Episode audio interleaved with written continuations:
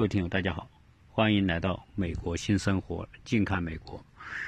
啊，每天我们都会花很多时间来关注疫情的状况，当然我本人也一样啊，因为现在啊做节目嘛，自然是要关注最近的形势的变化和发展。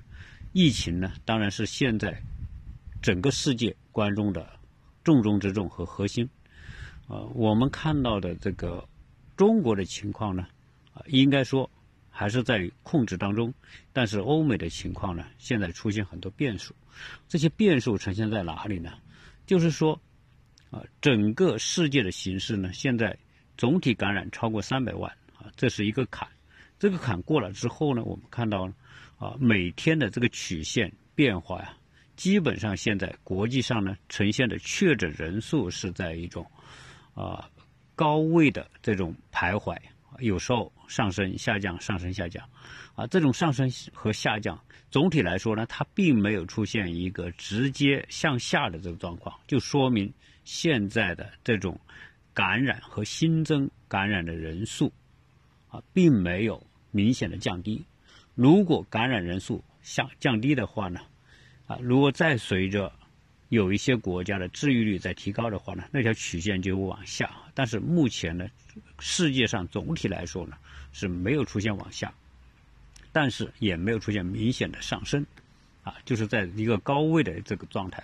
那如果具体到一些具体国家来看呢，啊，我们会看到啊，还是这条曲线在向上走的国家有几个。第一个是美国，啊，美国还是在。一直往上走，只是它每天的新增人数不像过去 三四万人那么高，有时候一万多、两万多，偶尔也出现三万多的情况。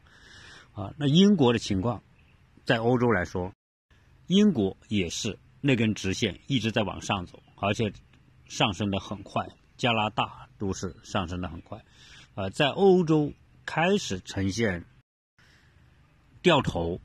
或者向下的国家呢？第一是德国啊，因为德国看到的数据里面，它的治愈率很高，虽然它的感染率也很高，它现在确诊的有十五万多人，但是呢，它治愈率相当高，所以现在存量的确诊感染人数相对来说在欧洲是最低的啊。我们看欧洲的这些数据里面啊，除了看确诊。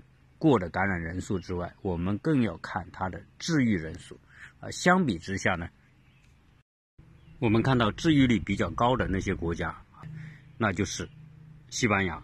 西班牙现在有十二万的治愈，啊，德国是十一万，啊，再往后呢就是意大利啊有六万多，法国四万多，而英国现在感染的人数确诊有十五万多。啊，离德国只差一点点。我说英国一定会超过德国，啊，这个是从感总的感染人数，但是从总的治愈率来说，英国是最低最低的。现在英国，当然我看了这个数数据是不是准确，我不知道哈。现在是啊八百零九人啊，他的确诊感染人数十五万八千多人，那么这种情况之下。可以看得出，各国在承受的这个医疗压力过程当中，啊，应该说最大的还是英国和美国啊，因为美国一百零一万人的感染，它现在治愈率是十三万，那么等于说现在呢，有九十多万啊，将近九十万是属于还存量的状态。当然，九十多万可能有百分之七八十都是居家的状态，那。意味着还有多少呢？还有十几二十万人是在医院里面治疗的啊！这样的美国的医疗压力是比较大的，当然英国医疗压力也会很大。那我们说啊，这种曲线出出现的情况呢，并不会说像中国那样哈，达到一个顶峰之后快速下降，是因为中国的社会防控做得好。但是相比这些欧洲国家，它的社会防控肯定是没办法做得这么好。好，现在的情况是什么呢？啊，这些西欧美国家、西西方国家统一都开始要强强调要开始启动经济，要开始复工。那么在这种情况之下，启动经济和复工，未来这种疫情走向会继续这样往下走呢，还是说会往上走，这就不好说。但是我可以很确定的说，有一些国家有可能它会继续往上。你看，巴西就是一个例子。巴西这个国家是在南美洲里面是相当于最采取那种全民免疫、去放任的国家啊。它曾经出现过一个往下的这个趋势，现在呢又直线往上啊，因为它没有采取这种措施，或者它就是想要走全民免疫的这条道路啊，所以现在各国的情况呢，就基本上很难做一个判断。总体上来说，有些国家。受到控制，开始往下；有些国家还是往上，所以综合起来，现在这个世界总的这条线呢，是在高位的起伏当中往前走。那面对这种情况，我们想聊什么呢？我们要想聊说，现在这个世界啊，啊，实际上呢，在疫情之前，我们看到这个世界就出现一种苗头，就是，就是它没有一个。呃，没有一个国际社会共同的一个主流的东西，啊，那出现的是什么？出现是一种各国之间的分化啊，分化，那就出现了一种比较乱的局面，啊，这我们说在这个疫情之前呢是贸易战，这个贸易战当然是以美国和中国之间的贸易战为主，啊，当然也伴随着。美国和其他一些和美国在贸易上有冲突的国家，或者是说，啊有比较大的贸易盈余的国家，所以在这之前的三年呢，基本上是以这个利益、贸易纠葛啊纷争作为一个主格调来展开的这种情况。但是现在呢，由于疫情一出来之后呢，这个疫情变成一个覆盖全人类的东西，等于说它比贸易战来说带来的这种。呃，世界影响面要大得多啊。那么在这样一种情况之下，两个矛盾体系综合在一起啊，一个是贸易纷争，各国的利益纷争啊，在一起的情况之下，叠加的这个呃，我们说的疫情的这种状况。那么在这种情况之下，我们看到的情况是什么呢？世界没有因为疫情的出现而调整观念、调整思路、调整做法。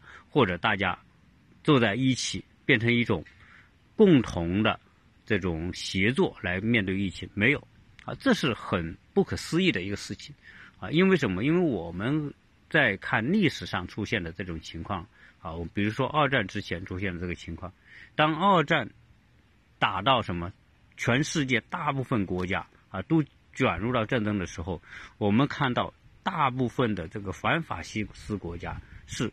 构成了一个统一阵线来面对，或者是来抵抗和法西斯国家的这种战争。但是在这次疫情之当中呢，我们的两条线，一条是和疫情，就是人和病毒之间的战争，在这么严重的情况之下，人类都没有说放下彼此之间的那种那种利益的冲突，然后呢，就变成说一方面。大家要面对疫情，一另一方面，大家还要在面对我们说的这种利益之争。因此，我们看到今天的局面就是这个社会用一个字来形容，就叫乱啊！所以现在我觉得是真正在二战之后所出现的最大的乱世或者是乱局。这种乱世和乱局的出现啊，应该说。具有时代背景的原因啊，这种时代背景，我们应该说大家都能够感受到，就是啊，二战之后的那一个世界体系，经过七八十年的这种演化，当初的那种平衡，已经随着新的形势的变化开始打破。那么，这种形势被打破之后，那个旧的利益格局必然会随之发生变化。啊，所谓利益格局，就是说，原来占有优势的那些国家，包括美国或者是以欧洲国家，啊，你看它，特别是美国，它是最大的二战之后的利益获得者，也是二战之后世界体系的建立的主要的国家。那他在过去的这个八十年当中，一直是领导着西方世界来维护着战后的这个体系，但是由于这个和平年代的到来啊，很多国家，特别是东方国家，在这个过程当中能够崛起啊。我原来有一期节目聊了这个问题，就是中国呢，啊，最需要的就是一个和平年代啊。中国人啊，啊，在和平年代所表现出来的那种啊，你只要给他的阳光，他就灿烂的这种状态。你只要改革开放，中国你看，自从邓小平改革开放之后，他就一直就是。两个关键的问题，一个是改革，一个是开放，直到今天仍然是在强调改革开放对中国经济发展的重要的意义啊。那当然，这个改革开放的一个重要前提是世界和平啊。只要世界不打仗，或者中国不搅入大的冲突和战争，那实际上呢，啊，和平年代，我发现啊，东方国家在和平年代表现出来的这种。积极进取的这种状态啊，比西方国家会会要来的更好啊！不管你看到中国，还是我们能看到的日本和韩国，都是在没有战争的情况之下，而且都是在处于不利的位置和环境之下发展起来的，只包括哈东南亚各国，实际上总体来说都算是发展的不错的。在世界区域来说，是战后发展最快的，应该是属于东亚和东南亚这些国家。只是说，在战后呢，这些东亚和东南亚国家一直通过贸易的方式，那分切西方国家的蛋糕。这种分切方式是一点一点啊。我们说，从六七十年代。五十年代到七十年代，基本上是像日本这样的国家、德国这样的国家啊在崛起。在七十年代之后，我们看到这个韩国崛起，东南亚这些国家崛起啊。那到了八十年代之后呢，中国改革开放，这是一个巨大的力量的崛起。所以这些东西崛起加在一起啊，这西方国家所建立的战后秩序，这个总的蛋糕呢。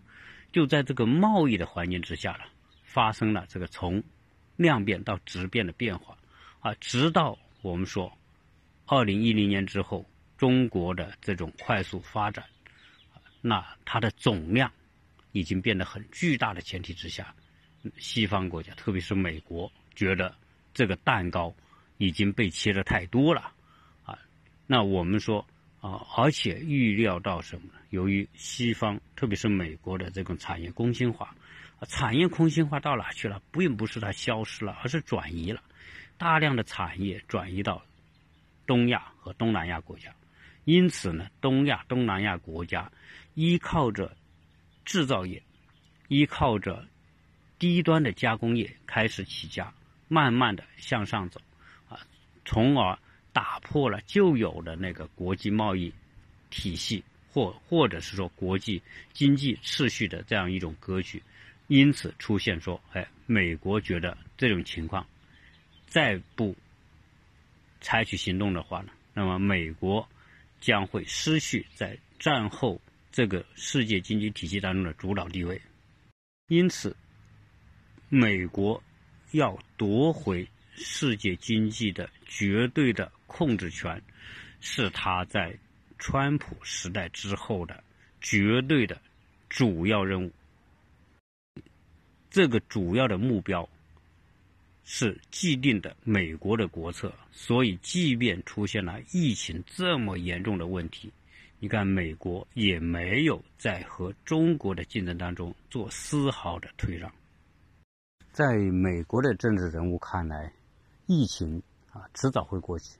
但是呢，和中国的这种冲突是不可能跨越的。这种跨越的方式，要么就是美国重新夺回世界主导权、经济的主导权，啊，要么呢就美国甘愿成为世界第二。啊，对于一个七八十年来主导世界的国家，失去这种世界主导地位，这是不可想象的事情。啊，如果美国失去世界主导地位，那它的衰落。那就是一根直线往下，因为什么？因为它已经不再可能重新走亚洲国家的那种勤劳致富的道路啊。美国是一个靠金融啊、靠贸易、靠它在整个产业链当中的这种啊优势，获取整个产业链当中利益最大的那那一端。当这些失去之后，他就什么都没有了。啊，他没有制造业，他就没有就业，那整个社会会出现什么状况？那基本上就是一种噩梦的出现，啊，所以呢，啊，现在我们看到的这种情况是，美国可以允许疫情在严重的情况之下继续发展，但是绝不允许中国在这样一个混乱的局面超过它，啊，所以啊，我们就能够理解为什么今天现在。啊，美国的政治人物的一些做法或者一些表态啊，啊，仍然是那么充满着冷战的意味，或者是仍然是把中国作为一个敌对对手，而不是一个可以联合对待啊来抗击疫情的这么一个合作者。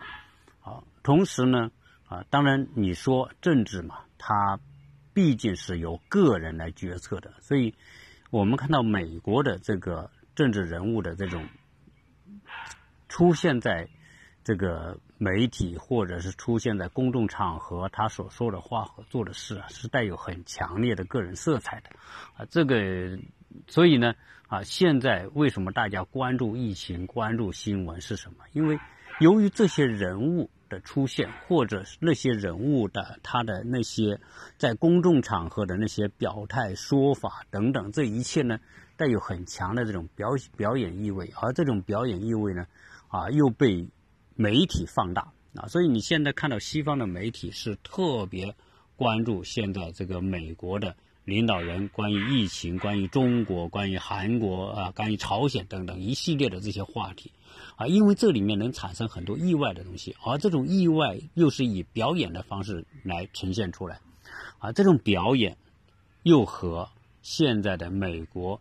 政坛的人物的个人特性有关，所以你会发现很有趣吧？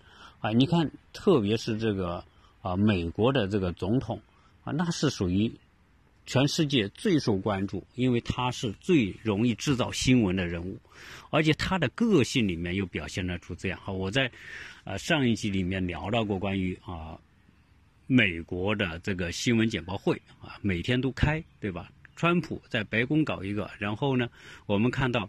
呃，纽约州的州长，这个库莫在纽约也搞一个，啊，这两个新闻简报会是现在啊美国人关注最多的，但世界上人关注多不多我不知道哈。但是，呃，因为为什么美国人关注？那一个是因为纽约事关美国疫情发展的这个最核心的区域，因为它的感染人数最多，纽约。好转意味着可能带动其他地方的好转，所以大家关注。那对于白宫的关注更不必讲啊，因为美国的政策走向以及美国的抗击疫情的整个政策走向都和白宫有关系。那白宫的这个我们说的主人啊，川普，那就是一个戏份特别多的人，他是走到哪都是都是戏哈。他是一个长期跟媒体打交道，长期。善于在这个舞台上表演的人，啊，所以他的这种啊表演的冲动也很强烈。当然，除了他本身具有这种表演天分之外呢，他还有什么？他还要利用这些舞台来为他自己的政治生涯创造条件啊！因为他不是现在马上要啊参加他的第二届的这个总统选举嘛？因为他可以连任一连任两次。那如果你现在第二届，如果能够在疫情当中有好的表现，那为他下一步的连任就会有啊打下很好的民意基础。所以我们才看到川普在整个疫情过程当中所做的一系列的动作，从推出两万亿的计划，到让美联储再推出两点三万亿的经济啊振兴。贷款计划，那同时呢，还有民间的各个财团啊带动出来的资金，所以现在美国启动的资金是非常非常巨大的啊，据说是六万亿以上六万亿，那如果算成人民币，那那就是四五十万亿人民币的这种体量来应对。但是呢，大家会说，是不是这些计划一推出来，美国疫情就会好，美国经济就会好呢？但这个还是个未知数啊。所以我们看到这个计划的推出有很强烈的意味，就是要为他在十一一月份的选举呢创造好的这种数据条件啊。你首先来说。你需要股市要好吧？你需要就业要好。那你股市要好，如果资金都撤离股市，那你股市怎么好呢？对吧？如果你就业要好，就要保证企业开工，啊，那些中小企业要开工。中小企业开工是因为中小企业占据了美国就业人口的绝大部分，啊，只有中小企业复工，重启经济，美国的就业率才可能好。美国就业率才好的话，美国的民意才会好，因为美国老百姓。领不到工资是一件很致命的事情，对吧？这在过去的节目里面我多次聊到过。美国人就靠工资生活，没有工资就没办法生活。如果长期没有工资，美国必然会大乱，美国必然会陷入到人道危机。所以这也是川普一直说的啊，不能让控制疫情的措施本身创造的这个后果比疫情还严重啊！你如果你你让这些人没工作，那这些人。势必出现动乱，很多人饿死，很多人就是抢啊，或者出现其他的情况，对吧？那可能带来了社会动乱，大规模社会动乱，那可能比疫情还严重。这是他的一个理论。当然，这种情况可不可能啊？是有可能的。所以现在美国呢，还有一个就是大量的这个舒缓，舒缓就是保证中小企业一定要活下来。如果中小企业大量关门，那疫情过去之后也没有就业的空间了。啊，所以只有保住这些中小企业能够活下来，疫情之后这个就业量才能够有保障。那同时呢，现在美国发钱给民众，发的这几千块钱呢，我估计能够熬个三四个月。但是三四个月之后，如果疫情不能够控制或者开工，啊，这种经济复复苏不能够起来的话呢，那你这个是第一波所发的民众的钱。很快发光之后，你以为要花第二步，这样一来呢？假如说如果经济总体不能够向上，啊，看到起色的话，美国这个社会是扛不住的，所以我们现在看到说，美国的这种整体的这个做法，都是短期强力刺激的这样一个一种一种状态，或者是说啊这种援助吧，你不管你用什么方式，总之它是要。不要让美国整个社会因为疫情突然经济掉头向下，然后一蹶不振。那如果美国经济一蹶不振，意味着什么？疫情之后，美国还是要面对跟亚洲国家的竞争啊，跟中国、日本、韩国的竞争啊。所以这是啊综合起来啊叠加在一起，我们看到美国的。这种情况，那么今天的美国，由于有这样一位领导人的存在，把个人因素又更大程度上的加入到了美国政治决策的这么一个呃流程里面来，那所以使得今天的这个美国呢，啊更啊是有史以来任何时候啊都没有出现过的总统啊会在整个国际上发挥那么大的作用。啊，今天的美国总统，有时候如果我们用历史人物来衡量的话呢，有时候我觉得啊，当然我这个是我个人觉得，大家啊可能会不一定认同啊，我觉得这也很很正常啊。我要谈这些节目嘛，他更多的谈一些自己的一些看法，因为现在的川普呢，啊，他身为美国的总统，总统是什么？总统是一个国家最重决策者。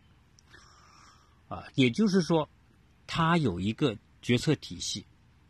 美国历来都有很强大的这种情报系统，对吧？你看中央情报局、啊国家安全部以及美国的各个部门都有情报机构，所以美国的情报机构是全世界最为强大的，基本上全球都在它的监控之下。啊，不管是现在的这个电话的。卫星的以及各种各样的方式的监控手段，美国的触觉是遍布全世界，啊，除了原来斯诺登讲的这个临近门，临近门就是全球监监听嘛，只是选择性的，认为说谁我要监听，他就可以监听谁。所以美国有最强大的这种情报体系，同时美国有全世界啊，应该说人才最聚集的这种智库啊。所谓智库就是什么呢？就是一些智囊人物啊，那各个领域的智囊人物，然后呢，他们。啊，构成的一些智库呢，实际上也是咨询机构。他们为谁呢？为大企业提供咨询，为一些社会团体提供咨询。他也为美国政府提供咨询。美国的很多决策是基于这些智库啊对某些问题的分析和判断。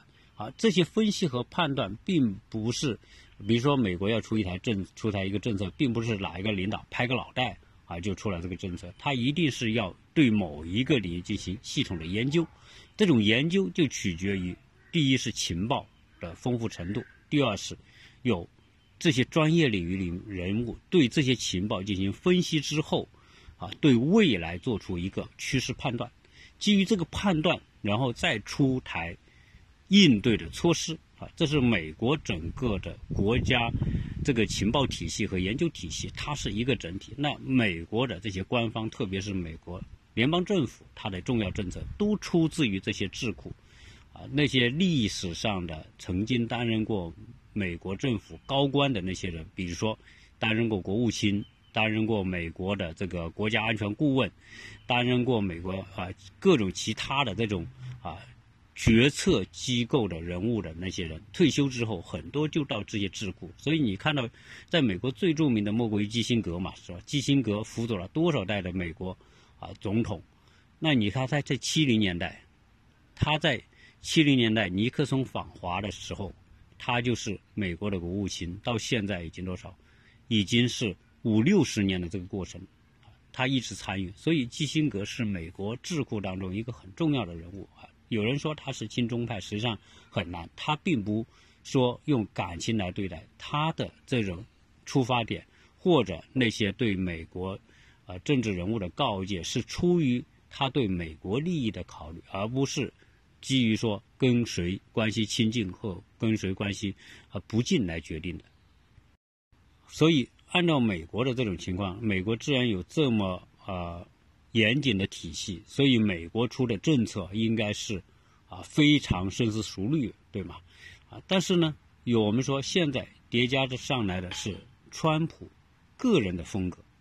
因为他是一个商人，那作为一个商人来说，他决策和考虑问题的方式和传统的政治人物和总统是不一样的。所以我们看到今天的这个国际社会的局面，包括中美关系种种方面所出现情况，啊，除了美国的整个体系化的这种决策之外，更多的是叠加川普个人的风格、行事风格啊。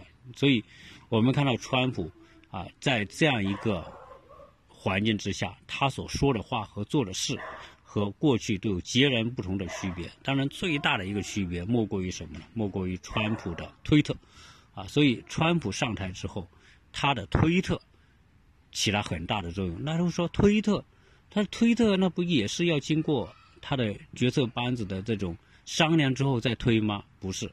这就是川普最大的特点。为什么他不能忍受那种啊花很长时间去讨论的这个过程？因为川普是一个急性子，啊，个人性格跟国家的整个政策的制定，他不能允许那么一个过程的存在。他要的是想到什么马上行动，啊，马上见效果，这是他的这种需要。啊，这也是一个作为一个商人。在一线的商业竞争当中，你说市场的变化瞬息万变，所以需要什么呢？需要一个企业的领导人快速的对一些事情的形式进行分析判断，然后做出决策。因为什么？因为大家都在这种快乐的过程当中来寻找机会。所以，川普，你想他七十岁上台来担任总统，他的整个的思维风格。性格已经完全定型，所以他当这个企业老板的那种决策模式，他一定会带到现在的作为总统角色来做，所以他才会需要说，啊，那么直接的通过推特来表达个人对一些问题的看法。而现在问题又是，由于他的推特推出之后呢，就变成什么？是不是国家决策，他都变成了国家决策，所以这就是现在大家很难对美国的政策来把握的一个原因，啊，因为他个人脑子里面的很多想法，直接通过推特就推出来的，他是不需要经过他的顾问班子的这种商讨的，啊，所以才会出现川普的这种这种对外发布信息的方式，而且呢，他。跟美国的传统媒体是敌对的，所以美国的传统媒体为什么跟美国传统媒体是敌对呢？因为美国的传统媒体多半都是美国民主党控制的，都是亲民主党的。那自然是，那你说为什么媒体要亲民主党？哎，如果大家听过我以前的节目会知道，民主党是亲什么？民主党是他的这种阵营主要是来自于。中低端的美国民众，我们说的这些，啊，普通的民众，啊，那些非法移民、低收入家庭，他的阵营在这里，啊，那么同时呢，他民主党是比较注重开放的，啊，所以你看，在美国的高科技领域，都是在民主党控制的区域，啊，因为它比较开放，它不那么保守，而美国的共和党是比较保守。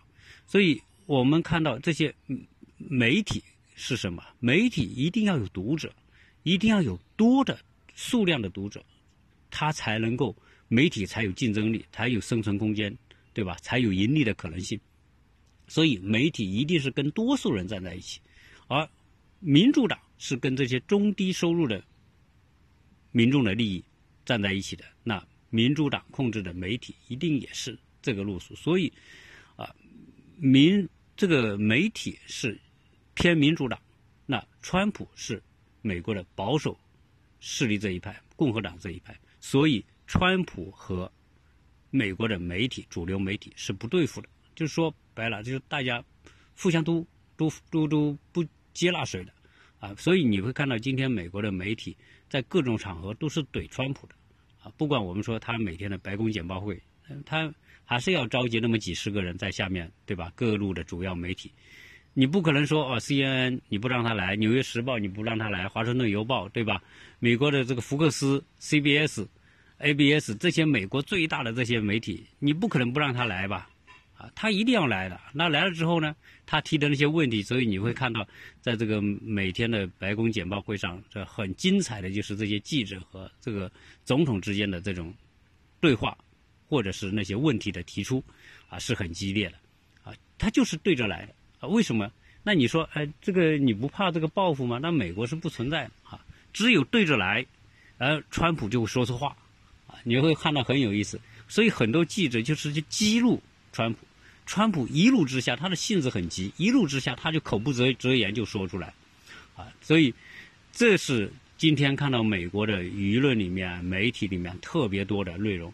那川普呢？这个人是个什么人呢？我觉得，如果拿历史人物来看，他特别像我们啊中国历史上的这个项羽。那项羽这个人是一位将才，是一位武将，是一位冲锋陷阵的将军啊，大帅，对吧？是这种人物啊。那大家会说，这个将是什么？将是解决问题的人啊，帅，或者是。我们说帅是什么？帅是发号施令的人，那这个角色是不同的。而今天我我个人感觉哈，川普就是这个一个将才，因为他是一直在商场上打拼的人嘛，啊，你看他要快速的决策，他容不得这个这个深思熟虑，他想到什么马上就做，啊，最明显的就是最近这几次的这个新闻简报会上啊，他经常出一些出一些他想到的东西，马上就在这个。就不跟他下面的助手商量，就直接就说出来。比如说，他说这个瑞葵是抢瑞葵这个药啊，是特效药，你们都赶紧去用啊。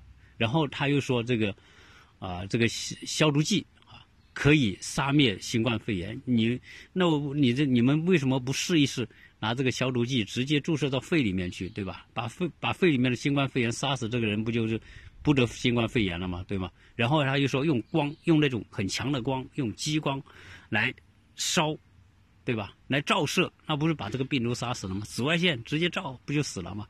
啊，所以这些话呀，都是什么呢？就是。在商业决策可能会说这个马上提出来，你马上，结果导致什么呢？导致他在新闻简报会上，他想了这一点之后，听说之后，他马上就提出，哎，这是个可行的办法，可以试试。然后就问旁边这个他的这些顾问呃那个专家，以至于那些顾问专家毫无准备，总统竟然会在这种简报会上提到这么非专业性的问题，就是对他来说，他不是医生嘛，他也说我不是医生嘛。然后你既然提这这么专业、这么具体的问题。是什么？所以，川普的思维里面是典型的解决问题的这种思维，而不是决策型思维。决策型思维和解决问题思维有什么区别？啊，有很大的区别。如果决策型思维，基本上就会说，我选定一个目标，然后呢，你们去跟我完成这个目标，啊，这叫决策，目标决策。然后呢，至于怎么完成？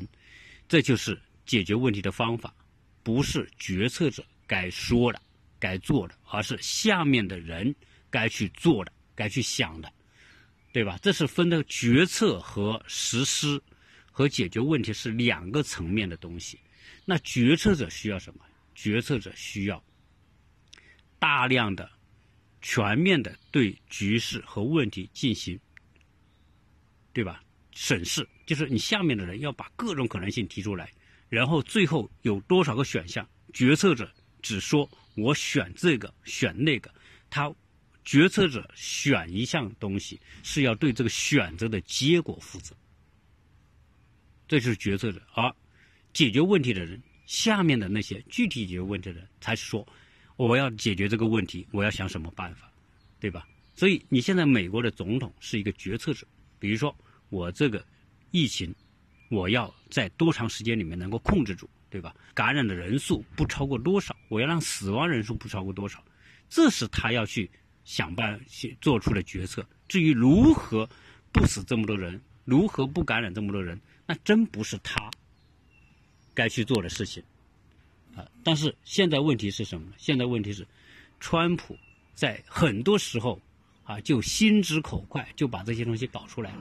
啊这就是啊，所以呢，啊，川普他现在这个每天的新闻简报会啊，我们看到什么呢？他说，每次开，越开越长，越开越长，因为他老想说很多问题，他老想把那些他下面的顾问专家说的话，他都说了，就是说他就变成了顾问专家了，然后他既是决策者，又是顾问，又是专家，啊，变成说各种身份集于一身，别人就没说话的份了。因此，他在每一次的简报会上越开越长，越开越长。一句开的过程当中呢，又说很多错话，啊，这些话说出来之后啊，就大大的这个有损他的形象。这不仅有损他总统的形象，更有损美国共和党的形象。因为接下来的竞选是民主党和共和党。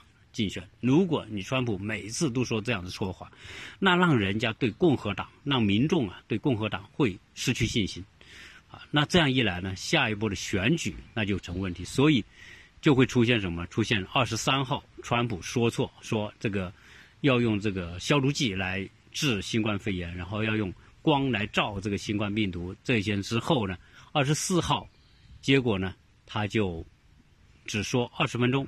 就结束了。二十五号竟然人就没来，结果二十六号又出现了。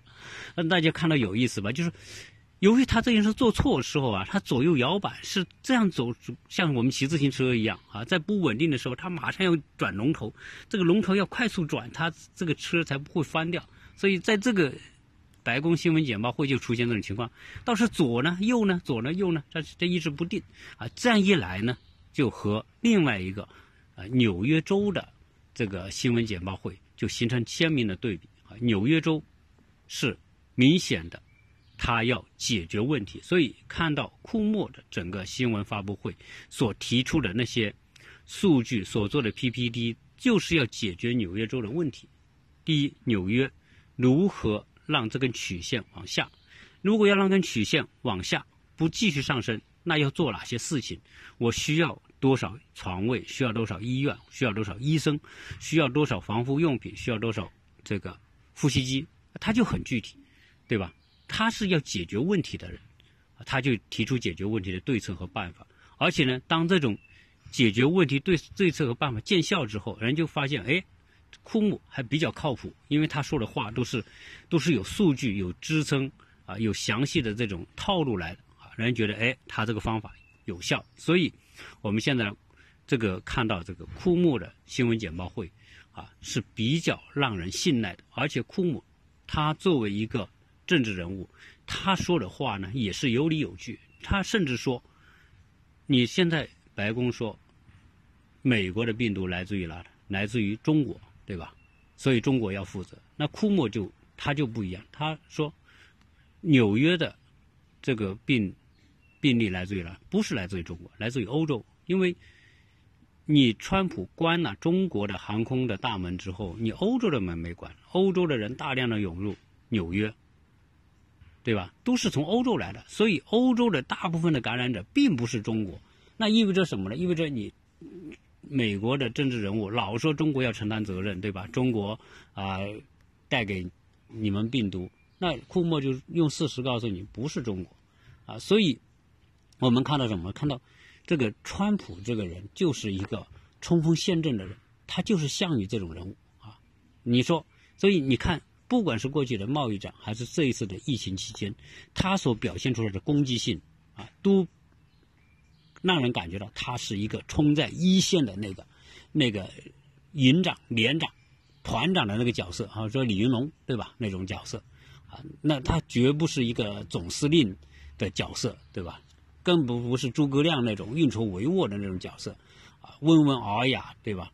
胸胸中啊，整个棋局在胸中，但是面表表面波澜不惊，啊，仍然是这个闲庭信步啊，那叫这个决策者，对吧？所以我们说，由于这种情况之下，由于现在美国面临这样一个变局啊，全世界都面临这个变局，当然是美国是首当其冲，能不能保住世界？超级大国地位这么一个变局当中，出现了这么一位领导者，那这个是比较有趣的，啊，我说这我是我们不能说他不对，或者他做事就是错，我们不能这么讲，啊，只能是说个人风格不同。哎，川普他就是这种风格，他一定会用这种方式来解决他认为的问题，对吧？啊，所以这些东西是没办法的。在美国来说，你选了谁当总统，那他。只要他没有犯大的错误，他就必然要完成这个总统的任期。即便你前面出现民主党弹劾他，怎么样呢？你弹劾不掉，他仍然是总统，他仍然行使这个总统的权利，他仍然可以每天发推特，啊，这就是局面啊。那你说，啊，你很多美国，我相信有很多普通美国民众对他是不满的啊。这个民调看得出来，因为他老说错话，他老冲锋陷阵，他老当打手，对吧？那你你你这这个打手，啊，在如果是一个国家的决策者是一个打小打手型的人，那是那是比较比较 low 的。说说白了，你你你想想嘛，你净做得罪人的事，那你一做得罪人的事，回头的余地和空间都没有。那相比之下，东方国家啊，一定是不是这样的？东方国家有什么东西都不表露的，啊，不表露，啊，当然有人会觉得，哎，是不是软弱了？不是。因为一个国家的事情呢，它真不是说那么简单，彼此留有余地和空间，才是给对方和自己机会。我不把一个事情说死，对吧？那大家就有回旋的余地和空间。而如果你是打手型的人，一下冲出来，我就说我我就我我就啊，你就是我敌人，我就要跟你干到底哈，我我就不原谅你，怎么怎么样？那如果你把这个话说到这个程度，那未来你真的发现你要掉头的时候，你怎么掉？你话已经说出去了，所以。很多话应该是，决策者是一个温文尔雅的人，而下面的执行者是打手，那个是可以。你比如说，呃，国务卿，对吧？他是一个执行者，他他可以是打手型的人物，国防部长可以是打手型的人物，然后什么这个这个，呃，贸易谈判代表可以是打手型的人物啊。但是呢，决策者一定是一个给人很温柔的感觉，温和的感觉，不是温柔，温和的感觉，啊，这才是一个国家的这种我们说的啊决策。因为你只有那种人，你够足够的冷静，决策是绝对需要冷静，而不是冲动的。啊，如果是一个决策者是冲动的，那这个国家的政策绝对不可能是完这个这个妥当的政策啊。这就是我们看到。那所以呢，今天这个乱局啊，从某个角度来说，啊，掺和进了这种个人的风格之后呢，就显得更乱。这是我个人的感觉啊。啊，那关于这个啊后面的疫情的一些话题呢，啊，以后再跟大家来分享。啊，总之说啊，大家。可以啊，来做一些啊问题的探讨。那我呢，也只是觉得啊，站在我个人角度，所以大家不要用说，哎，你说的对与错，这个东西没办法说用对与错啊。我只是把这种啊看到的、感受到的情况呢啊，谈出我个人的理解和看法啊。希望大家啊觉得啊，如果有趣的话，后面继续分享。谢谢大家的收听。